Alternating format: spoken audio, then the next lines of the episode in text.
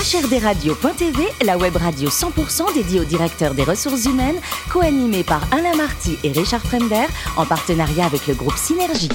Bonjour à toutes et à tous, bienvenue à bord de HRD Radio. Vous êtes 12 000 DRH et dirigeants d'entreprise abonnés à nos podcasts. On vous remercie d'être toujours plus nombreux à nous écouter chaque semaine vous pouvez bien sûr réagir sur les réseaux sociaux. À mes côtés pour co-animer cette émission, Sophie Sanchez, directrice générale du groupe Synergie. Bonjour Sophie. Bonjour Alain. Également Mehdi Kossanel, Agi, avocat associé chez Barthélémy Avocat et Richard Fremder, rédacteur en chef adjoint de HRD Radio. Bonjour messieurs. Bonjour, Alain. Aujourd'hui Richard, nous parlons de normes.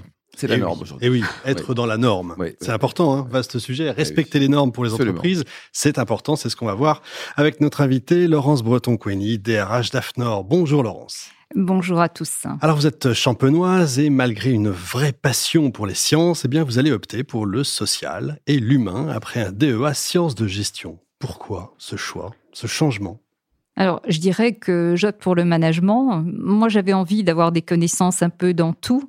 Et c'est vraiment en DEA de sciences de gestion, choisi la culture d'entreprise j'ai un cursus économie et droit à cette époque. Et pour le doctorat, je continue sur le sujet. Euh, j'ai mis, enfin, mon sujet, c'était l'efficience des différents types de rémunération au sein des organisations et surtout comment est-ce que l'on peut, avec la motivation, la mobilisation, en fait, faire progresser les individus. Donc, j'ai toujours aimé euh, cela et c'est depuis cette époque que j'ai commencé d'ailleurs à travailler avec le Québec. Et après cette thèse, justement, vous êtes reçu sur concours comme inspecteur principal France Télécom, vous faites un DEA de droit, et là, pendant cinq ans, vous vous lancez dans le conseil. Pour faire quoi? Alors, en réalité, je suis, j'ai été rapidement en disponibilité euh, parce que finalement, je pouvais pas rejoindre les lieux. J'avais une famille que j'avais fondée et c'est vrai que c'était assez euh, passionnant quand même d'avoir euh, cette expérience et de créer sa, son propre cabinet. C'est vrai que j'avais beaucoup d'idées. J'étais docteur en sciences de gestion. J'avais beaucoup travaillé avec le Québec et sur l'approche cognitive des organisations. pourquoi le Québec? Alors, le Québec, alors à la fois ce sont nos cousins et surtout ils sont très en avant sur des approches, c'est-à-dire c'est à la fois une approche humaine, mais aussi euh, l'art de la mesure. Donc c'est vrai qu'ils sont très très développés euh, sur le sujet et donc euh, depuis j'ai toujours été très sensibilisée. Donc j'avais fait tout, tout, un travail sur l'approche systémique, ce qui me permettait à la fois d'avoir des clients dans tous les domaines d'activité, des établissements bancaires, aussi de production, voilà, en métallurgie, aux hôtels, casinos de jeux et c'est vrai qu'à chaque fois, une approche euh, sur euh, une cartographie cognitive et puis après la négociation des accords. Voilà, c'était l'époque de la réduction du temps de travail et j'aimais beaucoup aller sur le terrain. Voilà, j'avais appris ça euh, quand j'étais enseignant-chercheur, parce que vous avez oublié, j'étais enseignant-chercheur pendant ma thèse. Vous avez fini. Non, non, mais... Vous avez un CV impressionnant quand même. Ah, c'est pas, bah fini. 342 000 DEA. Non, non, mais ce qui est intéressant, c'est que j'ai beaucoup aimé pendant cette période, quand j'ai été enseignant-chercheur, d'aller sur, les, sur le terrain. Et voilà, j'avais beaucoup de contacts avec le CJD à l'époque et j'ai trouvé ça passionnant à la fois de mettre en place la théorie et la pratique. Donc voilà. Et après, pendant cinq ans, voilà, un peu partout, que ce soit euh, aux Antilles. Beaucoup aux Antilles, c'est très bien parce que ça apprend l'art de la négociation, notamment avec l'UGTG. Mmh. Euh, l'art du bronzage aussi, d'ailleurs. Euh, pas du tout. Alors là, je crois que au contraire, au contraire, parce que finalement, on travaille beaucoup. mais faire 50 conseils, ça permet finalement d'apprendre beaucoup de choses et d'aller dans des environnements très différents. Et puis, ça forge le caractère. Voilà. Vous en avez, Laurence. Richard. Visiblement, les sciences vous démangent quand même. Il vous manquait certainement un diplôme. Vous passez un doc de sciences et puis un troisième cycle hygiéniste de l'environnement. Et puis, pour vous détendre peut-être, mm. un executive master HEC en stratégie DRH. Vous dormez un peu, Oui, c'est ça. Euh. Pourquoi cette accumulation C'est le besoin d'explorer à peu près toutes les voies possibles? Alors en, réalité, euh, j'ai toujours euh, aimé alors ce qu'on appelle maintenant la RSE, mais d'avoir des connaissances dans tous les piliers. C'est-à-dire j'avais le pilier euh, social, le pilier économique, qui me manquait euh, en fait euh, le pilier environnemental. Et c'est vrai que vous parliez tout à l'heure à certains des métiers. Moi, quand j'étais jeune, j'avais toujours eu envie d'être océanographe. Et c'est vrai que les sciences m'ont toujours beaucoup plu. Alors c'est quand même un, un, gageur parce qu'à 37 ans, je refais donc un doc tout en travaillant à côté. Doc, c'est petit par rapport au doctorat. Hein. Enfin, le début, oui, mais quand vous êtes en sciences, quand vous êtes docteur et reprendre les sciences commence à avoir son DUG à chaque fois en juin, c'est une question d'organisation. J'ai toujours aimé ça, les mathématiques, les sciences. Mais je travaillais à côté et j'avais une famille une aussi. famille en plus, quoi. Voilà. Triple job. Vous devenez alors chef de service RH de la Haute Autorité de Santé. Vous y avez mis en place la prévoyance facultative. Et enfin, vous devenez DRH du groupe AFNOR, vice-présidente de la NDRH et très récemment chevalier de la Légion d'honneur. Pourquoi l'AFNOR, finalement? Pourquoi l'AFNOR, c'est important? Alors, c'est vrai que quand j'ai commencé par euh, l'ANAS, qui est devenue l'HAS, vous parliez de la prévoyance, mais c'était aussi, euh, on a mis en place ce nouveau statut euh, des agences sanitaires. On a été la première agence c'est vrai que le directeur général de l'époque m'a donné cette opportunité de travailler. Pour une fois, avoir plein de diplômes, c'était intéressant avec une population euh, de médecins, de mettre en place des choses, de mettre en place aussi une haute autorité, donc euh, beaucoup de négociations avec différents types de statuts. Et l'AFNOR était juste en face. Mmh. Et j'appartenais euh, à l'association Pleine Commune Promotion, ce qui m'avait permis de rencontrer le secrétaire général de l'époque et quand le poste a été libre, mais pas le poste de DRH de l'AFNOR, le poste de DRH du groupe AFNOR, parce qu'il y avait eu une fusion avec la fac, eh bien, il m'avait côtoyé. Il savait que j'étais très heureuse là où j'étais.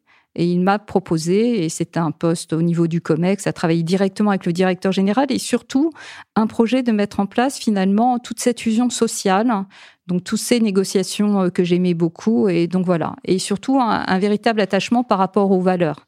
Pour moi, c'est important. Il faut que je me sente bien avec les personnes avec qui je travaille, que je les estime énormément et que j'aime l'objet social. Et... C'est quel cas aujourd'hui, quoi? Ah, bah, sans souci. Sans Combien de personnes au total dans le. Alors, si on regarde avec euh, le périmètre international, dans les 1250. 1250, quoi. Voilà. Avec, euh, je ne parle pas de l'entreprise étendue, parce que là, si on parle de tous les hmm. auditeurs, etc., il y a formateurs, il y en a plus de 1500 en plus. Je parle vraiment des salariés. Euh, voilà. Et pour le permis de France, on a moins de 1000. Euh, voilà, mais on est euh, de la métallurgie. Non, je suis métallo en réalité. ça, voilà. Bon, change rien, vous êtes parfaite. Sophie? Alors, félicitations pour votre Légion d'honneur récente, déjà. On va commencer par, par, ça. Euh, on ne présente plus euh, l'AFNOR. Hein, les nombreuses sont les entreprises qui certifient auprès de l'AFNOR leurs produits, leurs services ou, leurs compétences, mais on connaît moins bien l'AFNOR de, l'intérieur. Euh, c'est une association loi 1901 reconnue d'utilité publique. Et, qu'est-ce que ça entraîne comme caractéristique particulière? Vous parlez de, de la culture d'entreprise, donc de l'intérieur, c'est comment? Alors, en réalité, euh, finalement, l'AFNOR a une association pivot. On va, fêter nos 100 ans euh, dans peu de temps, hein, en 2026. Euh, cette association, pour représenter la France au niveau de l'ISO, a été créée en 1926. Donc, mais il y avait déjà à l'époque, parce que rappelez-vous, c'était l'époque des grandes forges, même si nous n'étions pas nés les uns ni les autres, euh, qui avait cette, cette force. Et donc, ça a été la métallurgie. Mais après, nous avons énormément de sociétés. Donc, euh, le groupe AFNOR pour le permis de France, c'est une unité économique et sociale avec des métiers euh, fort différents dans des entités juridiques. Donc, ça veut dire que pour un DRH, c'est très différent. Hein. On, a des accords groupes, mais après, une autonomie dans les différentes entités juridiques. Et donc, moi, je suis la DRH euh, du groupe AFNOR, qui est en fait constituée de différentes entités juridiques qui, elles, sont des sociétés. D'accord. Et, quel métier on retrouve de, façon, de façon globale dans, au sein du groupe? Alors, un métier qu'on connaît pas ailleurs, qui est le métier de normalisateur, mhm. euh, mais on a plein d'annonces, hein, un petit mhm. mot, parce que on en a beaucoup. C'est des chefs de projet. Euh, donc, en fait, on trouve des chefs de projet dans des domaines très différents. Ça va être l'énergie, ça va être dans le management des ressources humaines, notamment. Euh, d'ailleurs, je préside la commission euh, au niveau français au titre de, la NDRH. Mais c'est vrai que ce sont des métiers très divers, donc vous pouvez avoir des formations très différentes et on va vous former. Il faut savoir que la normalisation, c'est un vrai pouvoir, euh, même pour les entreprises qui y participent. Et c'est ça qui est intéressant intellectuellement. Vous avez vraiment un temps d'avance par rapport, voilà, vous avez cette vision internationale. Il y a tout type de société, Laurence? Alors, qui participent aux travaux de normalisation, oui, vous avez euh, à la fois aussi des ONG, des syndicats, de la TPE à la grande entreprise. Euh, et, ce qui est très intéressant, c'est qu'on travaille sur les normes de demain. Vous savez, c'est un petit peu ce qu'on disait euh, à un moment, on disait les normes comptables internationales, anglo-saxonnes, on ne la regarde pas, puis un jour elles se sont imposées à nous. Donc voilà, on travaille sur le monde de demain. Donc ça, c'est le métier de normalisation. Et puis après, vous avez la certification, vous le disiez, on est leader français avec la marque AFAC, mais vous allez nous retrouver dans les collabs labels, label égalité, diversité, qui sont des labels d'État. Voilà, donc, mais on est aussi présent à l'international. Hein, donc voilà, on a une quarantaine d'implantations et une dizaine de filiales en propre. donc c'est un, groupe très passionnant. Et puis l'édition, mais ça vous le voyez moins, vous voyez les documents euh, normatifs, puisque les normes sont assujetties au copyright voilà, c'est une protection. Et en même temps, c'est très intéressant. Et puis, un organisme de formation, ce qui est aussi intéressant euh, pour moi en tant que DRH, voilà, sur ce sujet. Et, dernière question me concernant, vous, vous parliez du, monde de demain, et l'AFNOR fait, fait partie d'un partenariat inédit euh, euh, avec France Digital et le secrétariat général pour l'investissement autour de la, de, la régulation et de la normalisation de l'IA en Europe. quels sont les objectifs de ce partenariat auquel vous participez? Alors en réalité, il faudrait mieux, faudrait mieux euh, euh, interroger euh, mes, mes, collègues, mais que ce soit dans l'IA ou dans l'économie circulaire, il faut savoir qu'en France, on est à la pointe. Et ça, c'est souvent une chose que l'on ne sait pas. On a vraiment des startups. Voilà, on voit la French Tech en ce mmh. moment et on se dit. Et donc, à chaque fois, c'est comment finalement valoriser toute, on va dire, cette intelligence collective en France au travers finalement euh, de normes ou de processus normatifs pour mettre en avant. Parce qu'il faut savoir qu'il y a un gros lobbying qui est fait au niveau international et il faut accompagner finalement toute cette intelligence collective qu'on a en France pour effectivement euh, ne pas se faire imposer, on va dire, des normes ou des standards, parce que c'est un peu galvaudé. Hein. Tout à l'heure, quand on disait normes, on pense plutôt du côté juridique. En réalité, une norme, c'est de la soft law. Il y a peu de normes d'application volontaire. Mais en revanche, si vous voulez avoir la primauté et le leadership sur un sujet, eh bien, il faut accompagner. Donc voilà, on est sur des sujets forts comme l'IA, on est des sujets forts comme l'économie circulaire, hein, qui est quand même un des enjeux de demain. Donc voilà, tout ça, c'est passionnant euh, pour moi qui aime, euh, voilà, qui aime toujours apprendre. Mehdi En vous écoutant, on réalise à quel point vous êtes justement passionné, vous aimez les valeurs de transparence et responsabilité. Et j'avoue que j'ai été marqué par un événement sur lequel vous avez décidé de communiquer, celui du 18 février 2021. Qu'est-ce qu'on retient quasiment un an après une attaque, quoi, une cyber-attaque en est DRH d'un groupe comme AFNOR? Alors en fait, euh, ça met euh, bien en avant la question du management des risques. Hein. Il faut savoir quand même que c'est un, point qui est traité au niveau des conseils d'administration, qui est important. C'est vrai qu'on l'a bien vu au niveau ressources humaines avec euh, la pandémie grippale, mais on se rend compte bien dans des épisodes comme cela, comme Ryuk pour nous, c'est qu'en réalité, il suffit d'un collaborateur couvre un mail et là, vous avez votre système qui se bloque. Tout est paralysé. Oui. Voilà, donc euh, la, seule chose quand vous travaillez après la réparation, c'est que vous pouvez mettre des barrières pour que ça ralentisse euh, effectivement, parce que c'est ce qu'on appelle euh, des portes qui sont ouvertes. Donc c'est de montrer la fragilité et du fait que l'humain, alors là on parle de l'humain, la place de l'humain avec cette pandémie, mais même au niveau des SI, c'est très important effectivement de ne pas sous-estimer finalement la place des uns et des autres. Il suffit que quelqu'un clique sur un mail et vous avez effectivement un algorithme qui monte. Voilà, on a été euh, parmi tant d'autres, mais on a décidé de communiquer. Ça a été euh, très compliqué, mais le fait est qu'on avait déjà des, plans de continuité d'activité et on a des, systèmes parallèles qui nous ont permis de reprendre. Mais c'est euh, c'est une décision qu'a pris le directeur général de mmh. tout couper. Donc en fait, vous nous voyez nulle part, tout est coupé d'un coup avant que nous revenions. Ben voilà, nous avons fait preuve de beaucoup de, de résilience et, et c'est vrai que ce soit au niveau du COMEX euh, ou au niveau du conseil d'administration, tout le monde a félicité les équipes. Ça a été un gros travail. Laurence, il sera comment le DRH de demain?